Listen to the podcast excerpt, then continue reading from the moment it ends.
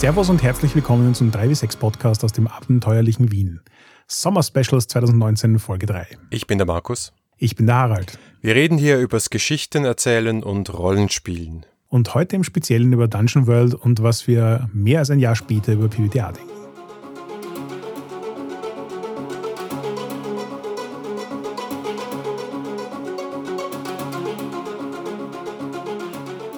Bevor wir loslegen, ein paar Neuigkeiten zur 3W6 Con. Die findet immer noch statt. Die zweite ihrer Art am 21. und 22. September 2019. Sie ist komplett ausverkauft. Wir haben einige Leute auf der Warteliste. Wir haben allerdings auch schon einige Tickets freigeschaltet von dieser Warteliste, weil wir mehr Platz haben. Richtig, wir haben einen zusätzlichen Raum diesmal, wo wir auf jeden Fall zwei Runden unterkriegen, vielleicht sogar drei. Das heißt, es macht Sinn, sich auf die Warteliste setzen zu lassen. Es gibt auch immer wieder mal einzelne Leute, die dann doch nicht können und Tickets wieder zurückgeben. Also wer Interesse hat und sich den Termin im Kalender noch frei halten kann, will, der kann sich ruhig noch auf die Warteliste setzen. Inzwischen hat auch die Spielrundenanmeldung gestartet für die Spielleitungen unter euch beziehungsweise diejenigen, die ein Spiel moderieren möchten, noch nicht die Anmeldung der Spielenden. Und ja, also wir hatten letztes Jahr insgesamt 40 Spielrunden für unsere vier Spielblöcke und wir stehen jetzt schon nach ein paar Tagen auf 38 Spielrunden. Ich glaube, es wird uns nicht fad werden. Ja, ja, aber da geht noch was. Also bitte jetzt nicht als Hinweis sehen, dass wir schon ausgebucht sind. Dadurch, dass wir auch ein bisschen mehr Platz haben und generell ähm, den, die Räumlichkeiten diesmal etwas effizienter nutzen, ist da noch ein bisschen Platz. Ja, also haut rein. Wir werden dann euch Bescheid geben, wann es losgeht mit der Spieleranmeldung. Aber bis dahin wäre super, wenn wir alle vier Slots wirklich zum Brechen voll kriegen. Ja, vor allem, ähm, ich muss zugeben, von diesen 38 Spielerunden sind, glaube ich, 42 welche, die ich spielen will. Ja, macht mich weiter wahnsinnig, indem ihr noch weitere gute Runden anmeldet. Bitte, bitte, bitte. Ja, eine bekannte Klage. Aber man kann nicht alles machen. Aber jede Runde soll sensationell gut sein. Und momentan muss ich sagen, wenn ich da anschaue, wer was anbietet, schaut das extrem gut aus. Also ihr habt wieder mal genau verstanden, worum es bei einer 3W6Con geht. Coole, schräge Indie-Story-Games anbieten, die es wahrscheinlich so an kaum einer anderen Con gibt und davon en masse. Das wird super. Ich muss ja sagen, worauf ich mich im Speziellen freue, ist, wir haben es diesmal auch geschafft, zumindest zwei larpige, freeformige Formate dabei zu haben. Das heißt also ein bisschen mehr als nur rund um den Tisch sitzen und ähm, da freue ich mich schon sehr drauf. Ja, ich bin immer noch nicht sicher, ob ich das nicht ganz krank finde. Nein, wird super. Äh, ich bin sehr Wir werden dich noch zum Laber machen. Ich glaube, du wärst ein wirklich guter Vampire-Spieler. Hilfe. Schnell Themawechsel. Wir möchten mal wieder euch danken, unseren lieben Unterstützerinnen und Unterstützern auf Patreon. Und davon haben wir einerseits zwei Sponsoren. Das ist Planetary, der ja letztes Jahr, also nicht persönlich, aber seine Con des Langen und Breiten zu Wort gekommen ist und auch der Ludus Leonis, der Markus, mit seinem Kickstarter von Kurai Chicken Eidolon ist in unseren Summer Specials drangekommen. Und wenn das hier pünktlich online geht, dann habt ihr noch einen Tag Zeit, um sein Projekt auf Kickstarter zu unterstützen. Ja, zu dem Zeitpunkt, wo wir das aufzeichnen, begibt es sich jetzt langsam schon ins Finale. Aber es schaut gar nicht so schlecht aus. Also wenn ihr da in den letzten Tagen noch ordentlich zulangt, glaube ich, wird das was werden. Ja, nicht schlecht, aber kein, keine sichere Sache. Also insofern nicht zögern, sondern schaut rein. Ja, und dann wollen wir natürlich auch noch unseren jeweiligen neuen Patreons danken, die uns jedes Monat ein paar ihrer erarbeiteten Dollar oder Euros zuwerfen. Da vor allem mal Daniel L., Fabian S., Jakob S., und Klaus C. Alle vier eingestiegen auf Level 2. Herzlichen Dank und willkommen allen, die die Gelegenheit genutzt haben und auch bei uns im Slack eingestiegen sind und zum Beispiel über das Thema unserer heutigen Folge mitdiskutiert haben.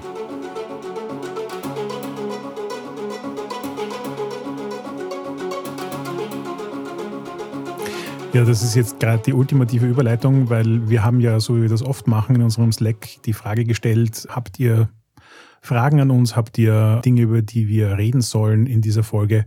Und wow, da ist es echt abgegangen. Ja, genau. Wir haben gedacht, wir machen ein bisschen Retrospektive nach einer ganzen Staffel, der vierten Staffel PBTA. Und nach viel, viel mehr Spielerfahrung, als es möglich ist, wenn man mehrere Spiele vorstellen möchte, haben wir immer mal wieder gesagt, hey, wir sollten mal diskutieren darüber, wie es uns gegangen ist. Und das haben wir auch mal so in Slack geworfen. Und da sind sehr viele, auch kritische Stimmen gekommen. Und das wollen wir heute ein bisschen durchgehen. Ich fand es recht spannend. Für die Einleitung habe ich nachgesehen, wann genau wir denn unsere Staffel zu PBDA gestartet haben. Und das war am 7. März, also jetzt bald 16 Monate her. Und abgesehen von den paar Spielen, die wir uns in der Staffel angesehen haben, haben wir seitdem, glaube ich, eine ganze Menge an weiteren PBDA-Spielen gelesen und auch einiges davon gespielt. Und deswegen bin ich jetzt auch schon sehr gespannt, was wir für unterschiedliche Perspektiven hier gewonnen haben. Auch aktuell läuft ja gerade die Vorbestellaktion für Alas for the Awful Sea. Gleich nach unserer Aufnahme muss ich das noch backen. Und ich hatte die Gelegenheit, das mit dem Redakteur zu spielen, mit dem Stefan Droste. Er hat das für uns geleitet und das ist ein super feines PBTA-Spiel. Einerseits einigermaßen klassisch in seinem Setup, aber da sind schon ein paar nette Ideen dabei, die es anders machen und das Setting finde ich total anders und speziell. Ja, Alas vor der Aufsee ist schon ein, ein recht eigenes Ding und ich glaube, wir werden das später auch noch in der Diskussion mehrfach sehen, dass PBTA ja wirklich schwer zu greifen ist und dass es da auch innerhalb dessen, was sich im letzten eineinhalb Jahren so getan hat, ähm, viel Bewegung gibt. Und ich habe, weil du eben den ähm, Hinweis für Alas for the Awful Sea eingebaut hast, mal so reflektiert, was ich im letzten, letzten eineinhalb Jahren an weiteren PBTAs gelesen und gespielt habe. Und das war eine ganz schöne Menge von sehr traditionellen wie Urban Shadows, Monster of the Week, Undying und The Warren bis hin zu recht neuen und damit auch sehr viel anders strukturierten Spielen wie Hearts of Wulin, The Veil, Vagabonds of Die Fat, Zombie World und so weiter. Also, ja, da gibt es, glaube ich, einiges zum Reden. Ja, ich sollte vielleicht noch den deutschen Titel sagen für Alas for the Awful Sea, weil der Stefan und ich da lang drüber diskutiert haben. Und er heißt So tief die schwere See. Oh, wie poetisch. Ja, ja, so poetisch, dass es nicht mal die Verlagsleitung sich merkt, wie das Buch heißt. ich musste sie mal auf Facebook korrigieren. Aber schöner Titel. Ja. Bin schon sehr gespannt, was sie daraus machen. Gut, dann wollen wir mal zu Dungeon World wieder zurückkehren, oder? Ja, kehren wir zurück. Also Markus, wie viel Dungeon World hast du in den letzten eineinhalb Jahren gespielt? Ja, ich habe eine Reihe von One-Shots oder so Two-Shots geleitet und dann haben wir, du ja mit, in unserer erweiterten Hausrunde eine Kampagne angefangen, die jetzt, ich glaube, ich sechs oder sieben Sessions andauert und mit der achten dann auch mal ihren Abschluss finden wird. Das ist so typisch die letzte Session, die kriegen wir einfach nicht hin, terminlich. Ja, das ist, weil die Leute nicht aufhören wollen. Wahrscheinlich. Ja, ähm, mir geht's nicht unähnlich. Ich habe in den eineinhalb Jahren insgesamt vier Kampagnen geleitet, die jeweils so vier bis fünf Abende lang waren. Ich habe einmal, das war ein besonders spannendes Erlebnis, eine Kampagne geleitet in einer quasi meiner traditionellen Urlaubswoche statt Skifahren eine Woche Rollenspielen. Und da haben wir tatsächlich vier Tage hintereinander, fünf Tage hintereinander jeden Abend Dungeon World gespielt. Und es so komprimiert zu haben und tagsüber auch die Zeit zu haben, darüber nachzudenken, was jetzt so als nächstes Abenteuer quasi kommt, war, war durchaus interessant und ein Kontrast zu den Runden, die mehr verteilt passiert sind. Ja, cool. Und habt ihr da ein vorgefertigtes Setting oder irgendeine bekannte, publizierte Front benutzt oder bist du da ganz freeform gegangen? Teils, teils. Wir haben angefangen mit dem Klassiker, also Cinder Queen, wobei ich das adaptiert habe auf ein rein nordisches Thor- und Ragnarok-Variation äh, davon. Ich meine, es ist eh nicht weit davon entfernt, aber tatsächlich quasi die Götternamen und so ausgetauscht. Und von dort haben wir uns dann weitergehandelt mit selbst erstellten Fronten. Das heißt, ich habe mich dann inspirieren lassen von den Quickstarters und habe nach dem Format eigene kleine Quickstarter entwickelt, die in die passierende Geschichte hineinpassen. Und das erste hat zwei Abende gedauert, die anderen nachfolgenden jeweils einen Abend. Und das hat eigentlich ziemlich gut funktioniert. Ich habe es eigentlich ähnlich gemacht. Für die ganzen One-Shots habe ich immer die Dungeon Starter genommen, die auch bereits erschienen sind bei System Matters. Und unsere Runde habe ich auch mit einem Dungeon Starter begonnen. Und es hat sich relativ organisch ergeben, dass ich dann einbiegen konnte in das etwas größere Kampagnensetting Schwarze Schuppen, wo sich jetzt so ein spannendes Amalgam ergeben hat aus den ganzen Antworten hinsichtlich Weltenbau, die ihr mir gegeben habt, die eine ganz schön wilde Fantasy-Welt ergeben haben und den Ideen, die halt in diesen Materialien drin sind. Also es ist ein wunderbarer Baukasten, wo es mir, der ich ja echt, also ich sehe Abenteuerbau ohne vorgefertigte Abenteuer als eine meiner Schwächen an, wo, ich sag mal mal, wo es mir am meisten Mühe macht, während dem zum Beispiel NSCs improvisieren für mich sehr, sehr leicht ist. Insofern war das total spannend mit einer anderen Struktur, die Dungeon Worlds nicht vorgibt, aber vorschlägt, mal zu arbeiten zu schauen, wie ich damit zurechtkomme. Ja, es interessant, dass du das anschneidest. Ähm, mir geht's ja eigentlich genau umgekehrt. Ich habe immer das Gefühl, dass ich quasi drei verschiedene Stereotype NPCs habe und die kriegen dann unterschiedliche Namen. Wohingegen Kampagnen improvisieren, also tatsächlich jetzt nicht nur so einen Abend, sondern über zehn Abende hinweg ein Abenteuer zu improvisieren, fällt mir ziemlich leicht. Aber Dungeon World an sich, also ich habe es als eine sehr schräge Mischung erlebt, nämlich insofern, als dass ich nicht das Gefühl habe, dass Dungeon World mit denselben Charakteren 50 Abende lang spielen gut geht. Und zwar deswegen nicht, weil so ziemlich alles, was ich an dem Spiel erlebt habe, davon lebt, dass es irgendwie over the top ist. Also die, dass ich ein Abenteuer an einem Abend machen kann mit einem kompletten Anfang, Mittel- und Endteil, ist schon recht kompakt und intensiv dass die Charaktere, damit sie interessant bleiben, eigentlich auch relativ viel Veränderung durchmachen, sowohl durch das Character Play als auch durch das, wie sie sich entwickeln, ist auch irgendwie ein wichtiger Bestandteil, damit sich das Ganze lebendig anfühlt und nicht irgendwann wiederholend langweilig wird. Und da habe ich einfach das Gefühl, dass, dass das hat eine enden wollende Anzahl an Sessions. Und das ist nicht 50. Also Dungeon World ist kein Ersatz für das traditionelle Fantasy-Rollenspiel, wo man jahrelang spielen kann, aus meiner Sicht. Es ist auch kein Zufall, dass man da relativ schnell aufsteigt, damit man auch ein bisschen Charakterentwicklung spürt. Aber ich glaube echt, so zehn Sessions ist fast schon das Maximum, würde ich, ja, Maximum ist falsch, aber sicher eine gute Größe, irgendwas so zwischen sechs bis zehn Sessions. Ja, das Gefühl habe ich auch. Also ich, ich, ich habe angefangen, Dungeon World, das über mehrere Sessions geht, für mich eher so ein bisschen wie Filme zu sehen.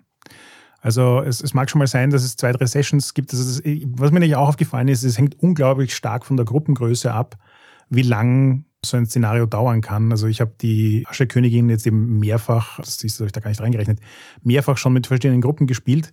Und zwischen zwei Abenden und fünf Abenden alles gebraucht und das hing meiner Meinung nach wirklich primär von der Gruppengröße ab.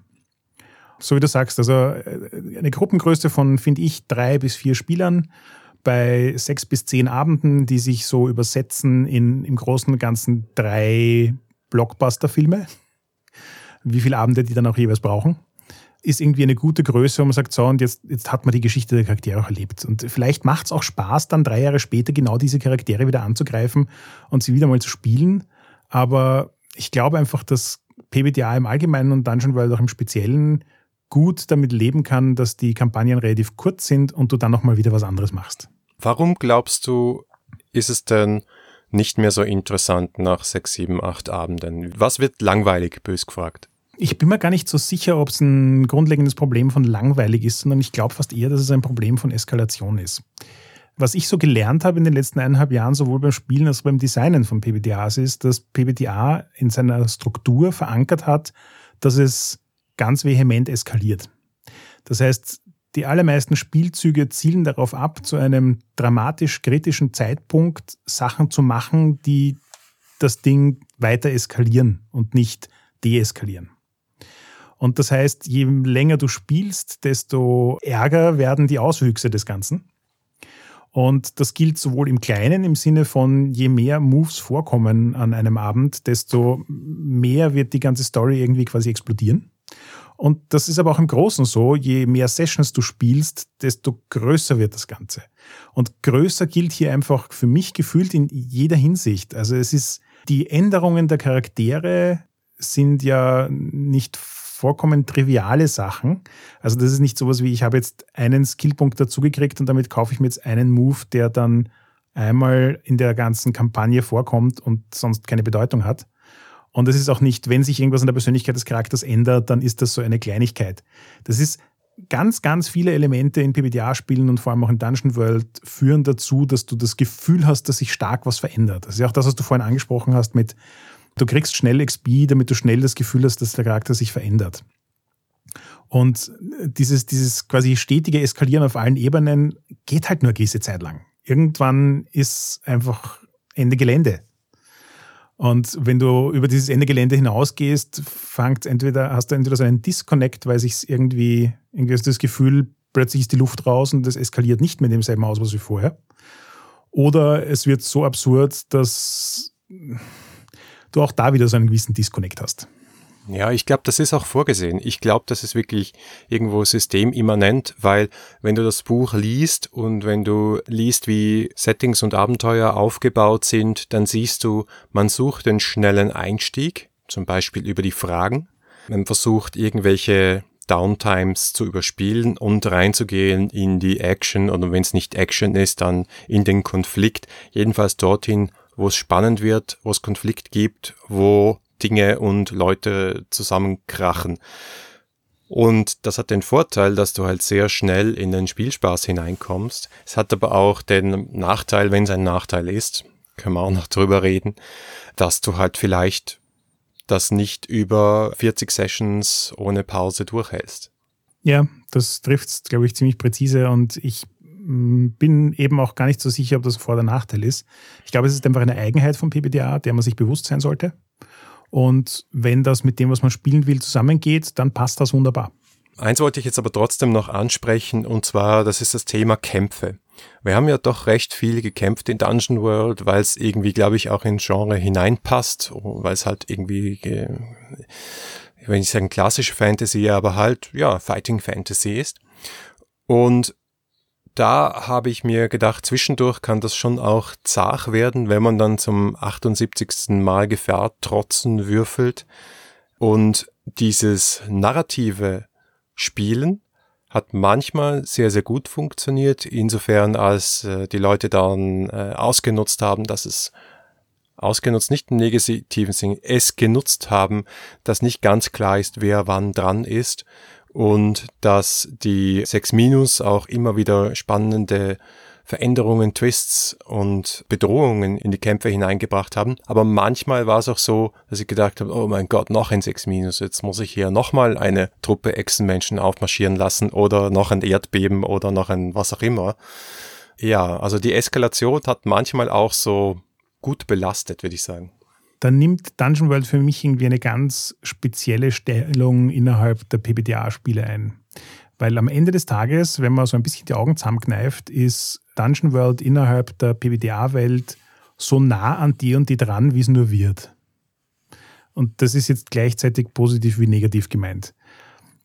Und ich habe für mich festgestellt, dass der Trend unter PBTA-Spielen seit Apocalypse World ist für mich gefühlt ganz stark hin zu so einer Form von Verregelung von Character Play und sozialen Interaktionen. Das heißt, je später die PBTA-Spiele sind, die rauskommen, desto mehr beschäftigen sich diese Spiele mit Sozialmechaniken, damit, wie das Charakter, wie die Charakterinteraktion ausschaut und fokussieren sich darauf, dass Play to find out what happens halt heißt, dass es eine charaktergetriebene Runde ist und keine plotgetriebene Runde.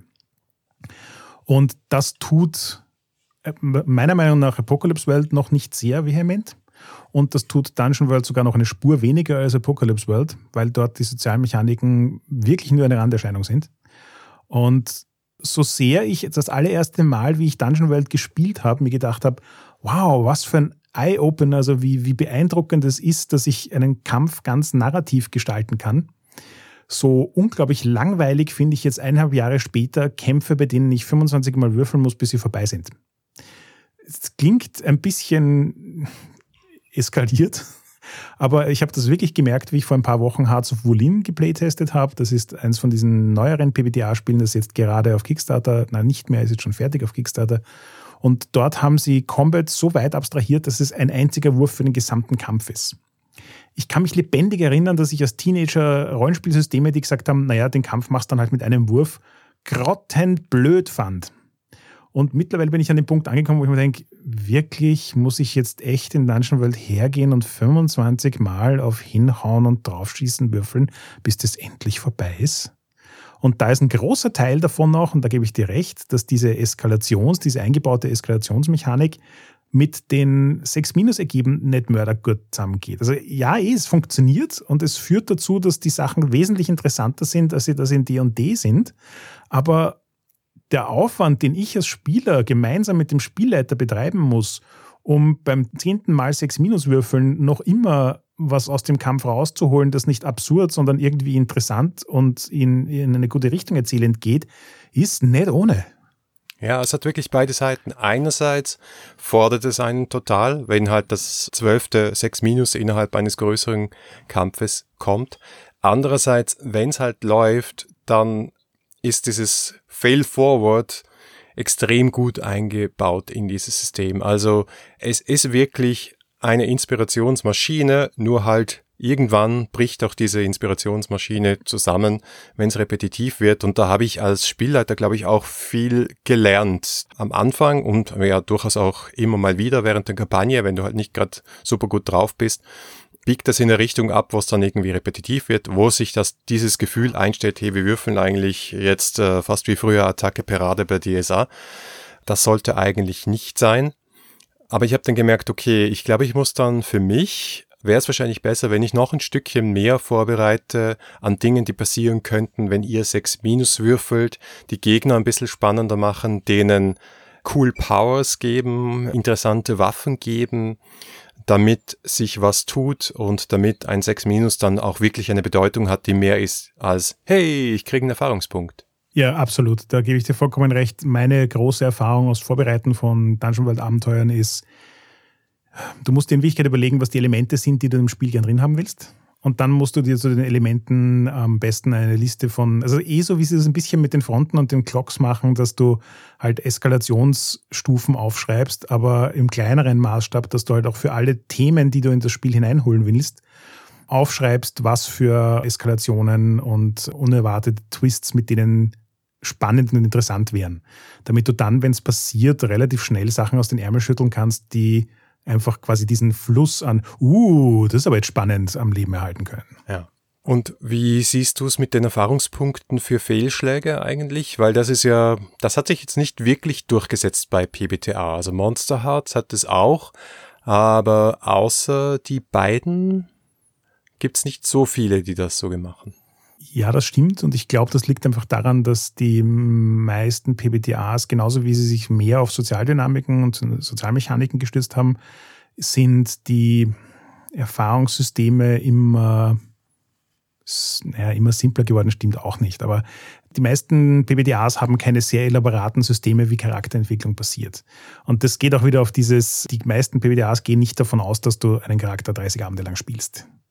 Die gehen davon aus, dass du den Charakter vielleicht fünf, sechs Mal steigerst und dann war es das auch schon wieder. Und für fünf, sechs Mal steigern musst du dir keine sehr elaboraten Mechaniken überlegen, wo die XP und die Steigerungsmöglichkeiten herkommen. Und Dungeon World ist meiner Meinung nach eines der wenigen, das sich tatsächlich überlegt hat, wie der Charakter sich über zehn oder potenziell auch mehr Stufen ähm, steigern kann. Ich habe ja auch kein einziges anderes PBTA gefunden, das dermaßen viele Moves bei einem einzelnen Playbook dabei hat wie Dungeon World. Daher ist dort finde ich die Mechanik auch gut untergebracht, weil es eben diese Dynamik pusht und ich sie ja eigentlich auch eine sehr, sehr angenehme Form von Belohnung finde. Also ich habe das gerade bei Dungeon World sehr, sehr oft erlebt, dass Leute eben einen Pechabend hatten und dann fünf, sechs, sieben, acht, neun Mal sechs Minus gewürfelt haben. Aber die Tatsache, dass sie dann danach auch locker flockig ein Level aufgestiegen sind, hat das irgendwie mal so ein bisschen ausbalanciert. Das andere, was ich mich gefragt habe und wo auch die Diskussion bei Slack hin und her gegangen ist, durchaus zu beiden Extremen, ist das Thema, wie gut sind eigentlich Moves und wie gehören die richtig ausgestaltet?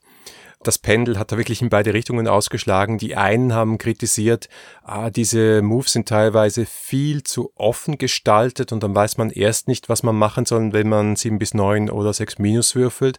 Und andere haben dann gesagt, ich fühle mich durch einen Move wie Gewissheit erlangen, wo dann eine Liste von sechs Fragen oder wie viele sind es auch immer sind und das sind dann immer dieselben, total eingeschränkt und eigentlich beschränkt das diesen gemeinsamen Vorstellungsraum, den wir entwickeln sollten am Tisch. Ja, an welcher der beiden Fronten bist denn du zu Hause?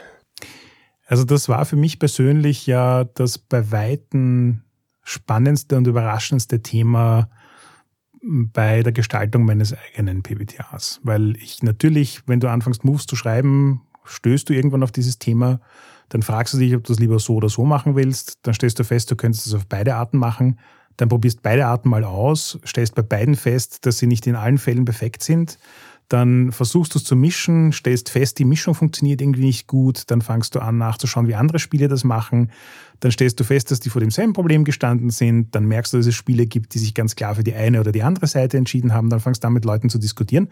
Und dann stellst du fest, dass das unter Leuten, die PBDA-Spiele designen, die zentrale Designfrage ist. Und worauf es für mich hinausgelaufen ist, ist, wenn du Moves vorgibst, die so gestaltet sind, dass sie Auswahlmöglichkeiten bieten, hast du den Vorteil, dass Leute, die jetzt gerade nicht super kreativ drauf sind oder wenig Idee zu haben zu dem, was hier passiert, gute Leitplanken kriegen, um trotzdem sich an der Gestaltung der Fiktion zu beteiligen. Und es wird noch immer was rauskommen, was in die Form von Geschichte, die du erzählen willst, hineinpassen wird. Sobald du allerdings Leute hast, die gerne mit viel Spielraum arbeiten und wo auch die Geschichte dadurch deutlich besser wird, dass du den Raum aufmachst und nicht wieder einengst, bist du wesentlich besser aufgehoben bei Moves, die halt offen gestaltet sind. Und genau das, was ich jetzt gerade gesagt habe, ist auch die Balance, die du hinkriegen musst. Nämlich Moves, die Optionen vorgeben, engen die Geschichte auf eine bestimmte Richtung ein. Damit kannst du sowohl eskalieren als auch deeskalieren. Und in Wirklichkeit brauchst du da eine gute Mischung, damit auf einen bestimmten, also damit sozusagen das richtige Maß von dem passiert, was du jetzt gerade tun willst in der Situation in der Geschichte. Und offene Moves sind interessanterweise in meiner Erfahrung meistens deeskalierend. Es gibt schon Spieler, die willig sind, wenn man ihnen vollkommen Freiraum lässt, jetzt quasi die ärgsten Konsequenzen auszupacken, die ihnen einfallen. Aber in den allermeisten Fällen ist bei Leuten, die willig sind, die Geschichte frei zu gestalten, eh so eine relativ offensichtliche Richtung da, die quasi geprägt ist durch das, wie wir Medien konsumieren, was uns Hollywood zeigt, was wir in Büchern lesen und so weiter, um so eine bestimmte Form von, von Eskalation zu machen, die auch alle unterhaltsam finden. Dementsprechend ist der Effekt meistens eher einer, dass du dann sozusagen Stories shapest, die in eine neue, aber nicht vollkommen unerwartete Richtung gehen und gleichzeitig aber nicht ganz so sehr eskalieren, wie manche von den vorgegebenen Optionen das tun. Und ich finde gerade bei diesen Moves, wo du so Gewissheit erlangen und dergleichen, wo du versuchst, etwas über die Umwelt zu erfahren, ist für mich so das Epitom des Wir können uns nicht entscheiden, in Hearts of Wolin gekommen, weil die haben so einen Gewissheit erlangen Move, der heißt, wenn du gut würfelst, darfst du entweder das Freie finden oder eine Frage stellen. Damit schiebst du halt vollkommen die Verantwortung, also äh, schiebst die Verantwortung ab, klingt jetzt so negativ, das ist gar nicht so gemeint, weil du hast manchmal Situationen, wo Spieler sagen, uh, uh, uh, ich habe eine Idee, die will ich unterbringen. Und du hast manchmal Situationen, wo der Spieler sagt, ich habe keine Ahnung, was hier passiert, bitte SL, liefer mir was das kannst du durch die Gestaltung des Moves halt schon auch beeinflussen und abfangen, wie du mit den Dingen umgehst. Und das ist für mich so einer der Maßstäbe geworden, wie ich jetzt heutzutage PBDA-Bücher lese, dass ich mir bei den Moves anschaue, wie gehen sie das an? Auf welchem Ende des Spektrums liegen sie? Habe ich das Gefühl, dass sie ihr Genre gut genug verstanden haben, um an der richtigen Stelle die richtigen Sachen zu machen? Ergibt sich daraus ein, ein rundes Spiel oder ergibt sich daraus eher so ein, na, ist ein bisschen unrund das Spielerlebnis? Ich habe mir extra dann noch einmal World of Dungeons angeschaut. Kennst du das auch von John Harper? Mhm. Ja, wo der Versuch war sozusagen, wie wäre die Whitebox von Dungeons and Dragons gewesen, wenn sozusagen die heutige Iteration von Dungeons and Dragons Dungeon World ist. Und da ist es ja so runtergebrochen, dass es gar keine Moves gibt, sondern es gibt nur diese Grundregel. 6 minus ist ein Misserfolg, 7 bis 9 irgendwas geht schief, du schaffst es aber und 10 plus ist ein Erfolg und 12 plus ist ein Erfolg mit Bonus. Und das war's mehr oder weniger. Und äh, ich kann mir auch sehr gut vorstellen, dass wenn du diesen oldschooligen Ansatz möchtest, dass du dann sozusagen das Move Brimborium gar nicht brauchst und du sagst einfach, ja, wir machen uns in diesem Moment geradeaus quasi jedes Mal ein Custom Move, was diese Situation braucht. World of Dungeons ist ein wunderbares Beispiel dafür, dass PBTA durchaus ein abstrahiertes System sein könnte, quasi so wie Fate das ist dass aber aus irgendeinem Grund sich die Community an Leuten, die PBTA-Spiele schreiben, darauf geeinigt haben, dass das, was sie viel spannender finden, ist, in den Moves zu kodifizieren, wie die Geschichte ausschaut, die sie erzählen wollen. Und weißt was ich auch spannend fand? Die ganz natürliche Neuinterpretation von Wissen kundtun. Weil so wie der Move im Buch steht, heißt es ja mehr oder weniger, du würfelst und wenn du gut würfelst, dann sagt dir die Spielleitung was Nützliches in diesem Moment, was du weißt. Und mehr oder weniger beim zweiten Mal, wo das vorgekommen ist, sagt mir der Spieler, ja, ich glaube, ich möchte gerne würf würfeln, um zu wissen, dass hier der Eingang in die Höhle ist. So, in die Richtung. In Wirklichkeit erschaffst du dann Fakten mit diesem Move im Spiel. So ist er nicht geschrieben, aber irgendwie funktioniert er besser. Das war eine spannende Lernerfahrung. Ja, total. Und ich glaube auch, dass das so eine relativ kollektive Lernerfahrung ist, weil eben der Move bei Hearts of Olin macht ja genau das und ähm, wertschätzt sozusagen auch, dass es so Situationen gibt, wo der Spieler hier Einfluss nehmen will. Und ja, ich glaube, dass das durchaus auch eine Entwicklung ist, dass die Leute im Spielen von PBTA durchaus auch gemerkt haben, dass manche Sachen besser funktionieren als andere. Und das ist auch das, was ich so faszinierend finde, wenn man sich Apocalypse World heute anschaut, dass ganz, ganz viel, ähm, sage ich jetzt mal nicht niedergeschriebene, aber in der Community verbreitete Konventionen darüber, wie PWTA am besten funktioniert, in Apocalypse World nicht drin sind oder wenn dann nur angedeutet drin sind. Aber er hat mit der Grundstruktur von Moves, die versuchen, ein Genre zu emulieren, glaube ich, einfach wirklich irgendwie einen Nerv getroffen, der bei ganz vielen Rollenspieldesignern ausgelöst hat, ah, damit kann ich was machen. Ja, und jetzt gibt es dann so viel PBTA am Markt oder da draußen zu kaufen, zu spielen, dass einige bei uns im Slack auch schon gesagt haben, es reicht eigentlich schon, es ist schon eine Übersättigung da, es ist schon fast eine Monokultur. Siehst du das auch so? Ich muss zugeben, dass ich das so ein unglaubliches Bubble-Thema finde, weil ich gebe zu, dass in der Umgebung, in der ich mich bewege, sehr, sehr viel über PPTA geredet wird. Und das hat halt einfach damit zu tun, dass viele Leute, die aus dem Gauntlet kommen, weil der Gauntlet sich das halt einfach als sein Haus- und Hofsystem auf den Banner geschrieben hat, sich mit diesem Thema auch beschäftigen. Und ich glaube, um ehrlich zu sein, auch, dass PPTA eine der großen Systemwürfe in der Gesamtgeschichte von Rollenspielen war. Gar nicht mal so sehr, weil das System so grandios ist oder irgendwie was tut, was davor noch nie irgendjemand getan hat. Aber es hat das Thema Rollenspielen aus einer bestimmten Perspektive und mit einer, durch eine bestimmte Linse betrachtet, die bei ganz vielen Leuten im Kopf eine Glühbirne aufgehen hat lassen. Und dazu geführt hat, dass sie sagen, ja, stimmt, aus der Perspektive kann man es eigentlich auch sehen für mich so, so exemplarisch dabei ist, ganz viele Rollenspiele betrachten dieses Thema Würfeln eigentlich immer aus der Perspektive, wenn du wissen willst, ob was herausfinden, ob was funktioniert oder nicht, dann würfelst halt.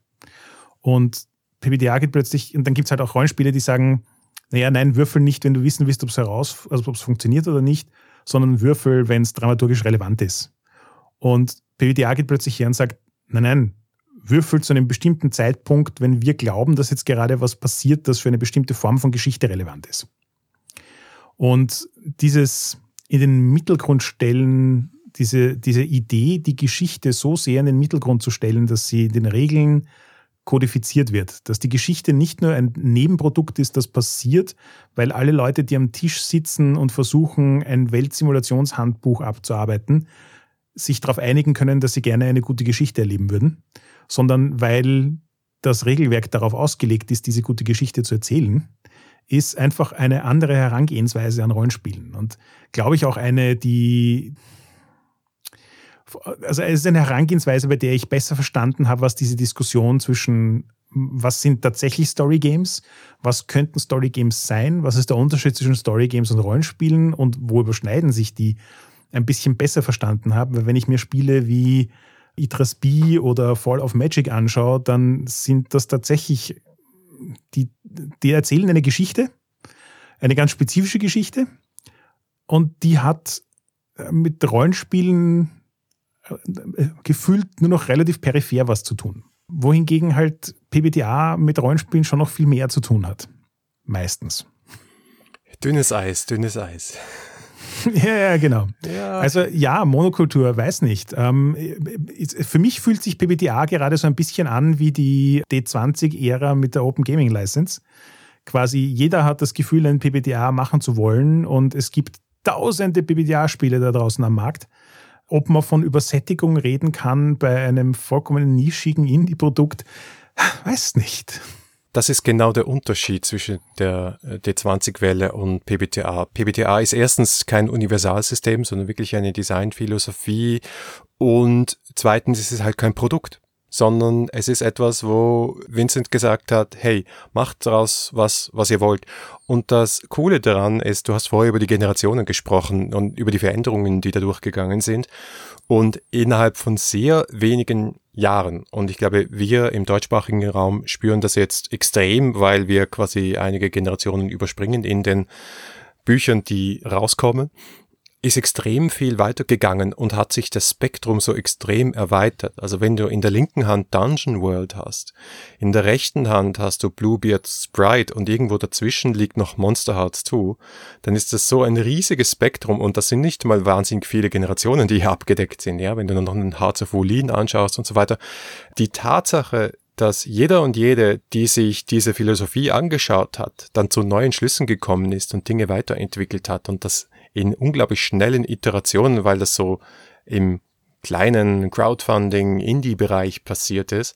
Das finde ich das Faszinierende daran. Während dem die 20 halt notgedrungen, weil es nicht anders ging, aufgrund der Lizenz gleich geblieben ist und dann auch sehr schnell sich selbst umgebracht hat. Das glaube ich eben nicht, dass hier passiert. Und wir sehen ja auch schon mit Dingen wie Forged in the Dark, Spielen, die auf dem Blades in the Dark System basieren, dass da schon so Spin-off-Dinge gibt, die informiert sind dadurch, aber anders sind und dann wieder andere inspirieren. Und deswegen, nee, für mich ist das äh, weder Monokultur noch Übersättigung, sondern ein ähm, ja, andauernder Quell der Freude und Inspiration. Ja, ja, dem kann ich mich voll anschließen. Sehe ich, glaube ich, auch eher so. Vor allem, weil auch, also ich finde, du hast einen sehr guten Punkt gemacht damit, dass D&D ja im Prinzip so geblieben ist, wie es ist und sich nicht viel verändert hat unter der Orgel. Ähm, respektive, dass die Spiele, die rausgekommen sind, halt Cookie-Cutter D&D als generisches System genommen haben und die Veränderung damit im Vergleich zu PBTA sehr milde ausgefallen ist. Und finde es aber dann auch extrem spannend, äh, weil für mich hat irgendwie so ein bisschen rund um meine ganze Beschäftigung mit PBTA hat für mich auch so ein bisschen ein Revival von Fate eingesetzt. Weil ich durch die intensive Beschäftigung mit PBTA einfach irgendwann realisiert habe, das sind zwei Spiele, die ganz unterschiedliche Dinge versuchen. Und je nachdem, was ich erreichen will, macht das eine oder das andere System mehr Sinn. Und trotzdem ist es so, dass PBTA sich ganz intensiv von Fate hat befruchten lassen und dass es diverse Spiele gibt, in denen Elemente von Fate drin sind. Und es ist aber auch umgekehrt so, dass wenn man sich Dresden Files Accelerated anschaut, Fate durchaus auch viel von dem gelernt hat, was PBTA so gemacht hat.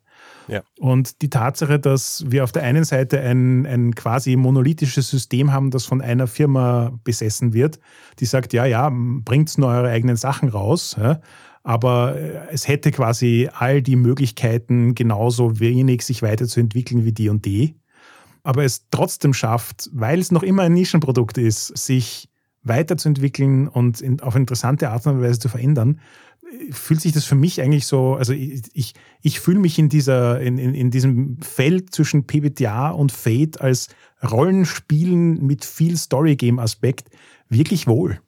Das, was die beiden Systeme sicher gemeinsam haben, ist, dass sie so gebaut wurden, ob absichtlich oder nicht, bei Fate Core definitiv absichtlich, dass sie ultimativ hackable sind, dass sie Baukästen sind, die extrem viel zulassen und die dich auch reinschauen lassen, wie diese Maschine funktioniert, die da aufgebaut ist aus diesen verschiedenen Bauklötzen und wie du sie wieder auseinandernehmen und wieder zusammensetzen kannst.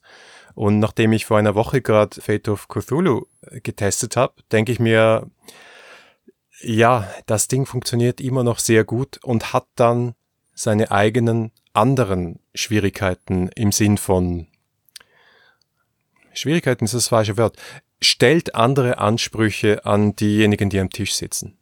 Absolut. Jemand hat mal in einer Diskussion gesagt, ich glaube es war auf Twitter und auch auf, äh, in einer Reaktion auf einer unserer Folgen, ja, der große Unterschied zwischen PBTA und Fate ist der, du startest PBTA-Kampagnen mit fertigen Charakteren, an die sich die Welt anpasst im Laufe des Spiels.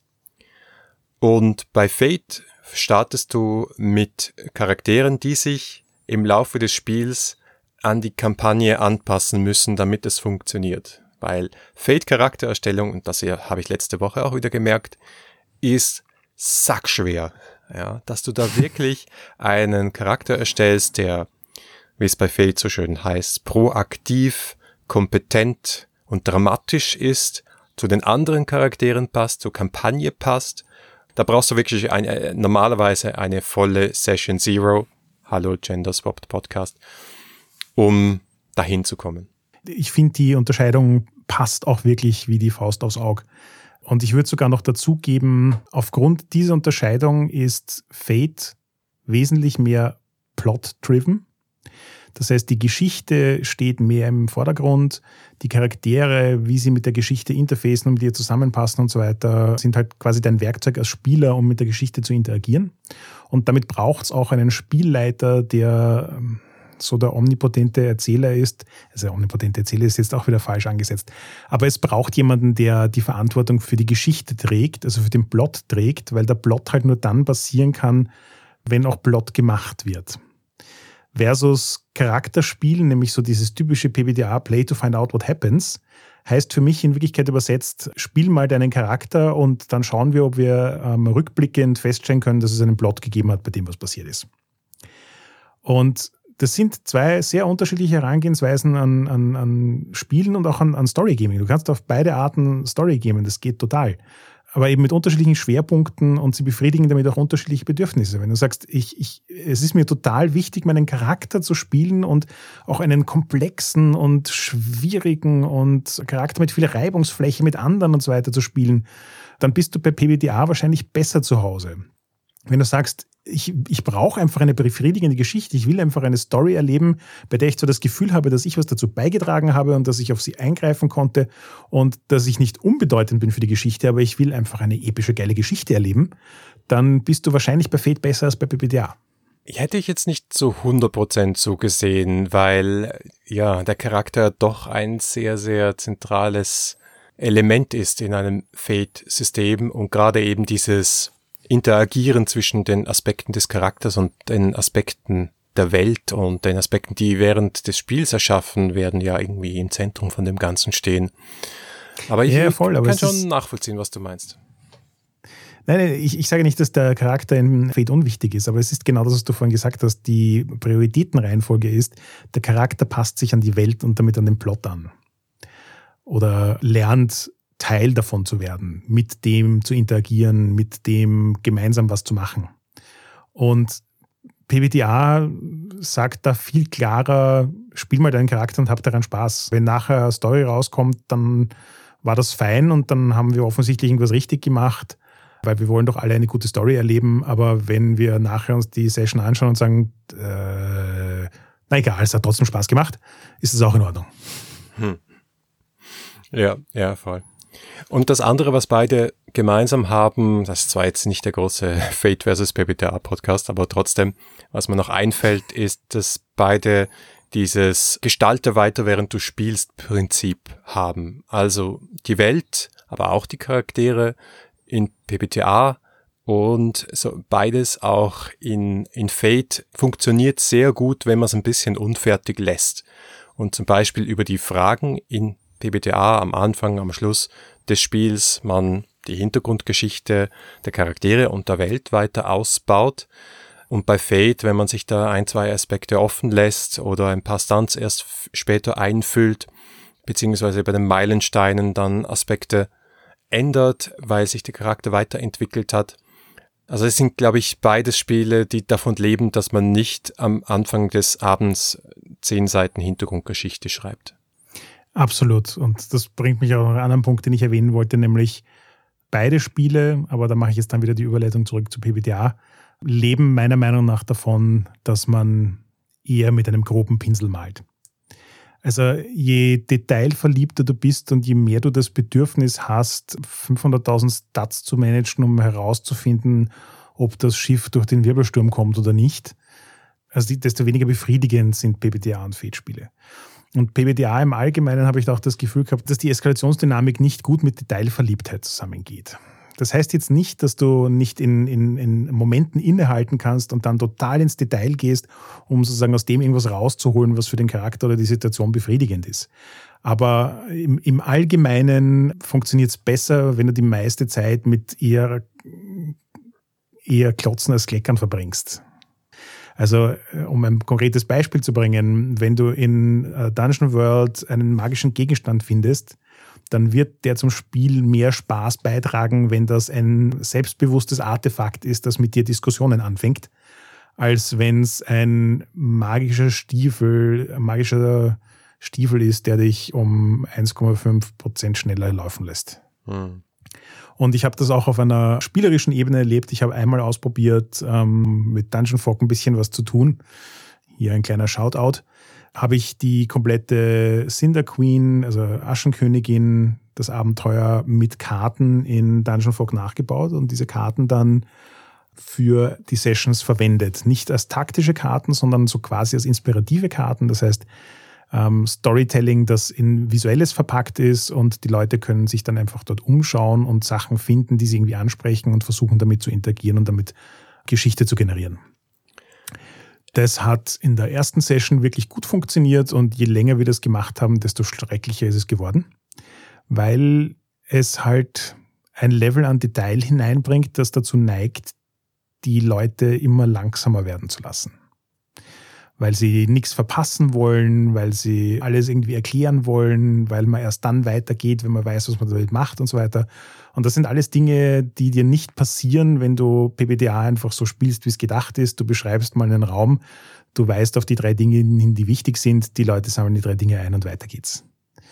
Ja, und dieses nicht sich zu sehr in unnötigen Details zu verlieren, ist einfach ein Ding in diesen Spielen, das viel dafür hilft, dass die Geschichte, auch wenn man im Nachhinein zurückblickt und sagt, war das jetzt wirklich eine Geschichte, aber dann trotzdem irgendwie was da ist, dass sich als befriedigendes Spielerlebnis anfühlt. Ja, auch von meiner Seite herzliche Gratulation an Tim und Team für die Annie-Nominierung von Dungeon Fog. Alter Verwalter. Nicht schlecht. Mhm. Kann man abstimmen. Tim ist übrigens auch bei der 3W6Con. Und wir kannten sie schon, bevor sie berühmt geworden sind. Ganz genau. Vielleicht möchtest du die Karte trotzdem unseren lieben Hörerinnen und Hörern zur Verfügung stellen. Hast du sie öffentlich gestellt auf Dungeon Fog? Derzeit noch nicht, aber kann ich gerne noch machen. Cool. Ja, jetzt äh, reden wir schon fast eine Stunde. Was ist so dein Fazit nach all dieser Zeit und all dieser Praxis zu PBTA und Dungeon World im Speziellen? Dungeon World ist für mich so ein bisschen Comfort Food geworden. Dungeon World ist irgendwie so tatsächlich das, was für mich früher D&D war. Das ist irgendwie so ein Spiel, wo man nicht viel nachdenken muss, wenn man schon so oft gespielt hat, dass man das relativ automatisch macht, wo man in, sich in, in Tropes und Genres bewegen kann, die man einfach sehr gut kennt und wo man jederzeit relativ leichtgängig ein lustiges Abenteuer spielen kann weil wir haben das jetzt noch nicht im Speziellen erwähnt. Ich finde ja, dass weder PBTA noch Fate rasend gut geeignet sind für One-Shots. Ähm, außer du lässt dir durchaus Zeit dafür, weil in, in allen Fällen, wo du nicht mit vorgefertigten Charakteren daherkommst und die Systeme sind halt umso besser, je mehr du in deinen Charakter investiert bist, also ihn selber gebaut hast. Und das nimmt dann durchaus schon Zeit in Anspruch. Und ein, ein One-Shot, wo man auch ordentlichen Charakter baut, ähm, kann in, in WDA schon mal leicht fünf bis sechs Stunden dauern. Ich meine, das klingt jetzt vielleicht aus der Perspektive von jemandem, der ähm, fünf Abende die Woche Rollen spielt, nicht so viel, aber wenn man mit Ach und Krach einen Termin im Monat zusammenkriegt und dann nur einen One-Shot nach dem anderen spielt, ist das, glaube ich, auch nicht optimal. Aber jedenfalls nochmal zusammengefasst. Dungeon World für mich irgendwie so Comfort Food. Die meisten Leute, mit denen ich spiele, kennen es schon. Man kann relativ schnell Charaktere machen. Man kennt sich leicht mal in dem Genre aus. Man ähm, hat gute Ideen für Tropes und was bei 6 Minus passieren kann und so weiter. Und es, es macht einfach Spaß, es zu spielen. Ähm, gleichzeitig aber auch nicht so die ultimative Herausforderung. Und das ist das, was ich insgesamt an PBTA so schätze. Es kommt noch immer so viel Zeug raus, dass ich wahrscheinlich die nächsten Jahre noch damit verbringen kann, ständig neue PBTAs zu spielen und zu lesen. Und das ist was, was mich als Gedanke jetzt nicht unglücklich macht. Ja, mir geht's ähnlich. Für mich ist Dungeon World so die PBTA-Einstiegsdroge. Jeder weiß, was ein Fantasy-Rollenspiel ist, oder zumindest sehr viele. Der Einstieg ist sehr leicht, also die Einstiegshürde ist sehr niedrig, ich sag's mal so, dank der Playbooks, dank der Formulierung, dank der Tatsache, dass es auch auf Deutsch sehr, sehr gut aufbereitet ist und sehr, sehr zugänglich ist. Also ich habe hier, glaube ich, auch schon mal erzählt, dass ich auch so eine kurze Runde mit 13-Jährigen mal aufgezogen hatte und auch die hatten einen Riesenspaß und haben es sofort kapiert. Und das ist einfach ein Mehrwert, den nicht jedes Spiel und vor allem auch nicht jedes PBTA-Spiel bietet. Es ist nicht mehr mein absolutes Lieblings-PBTA. Ich glaube, dieser Preis geht momentan immer noch an Monster Hearts. Aber ich glaube, das, was es sein wollte, nämlich so dieser narrativen Zugang ins klassische D&D-Style-Spiel zu schaffen, das hat es sehr, sehr gut gemacht.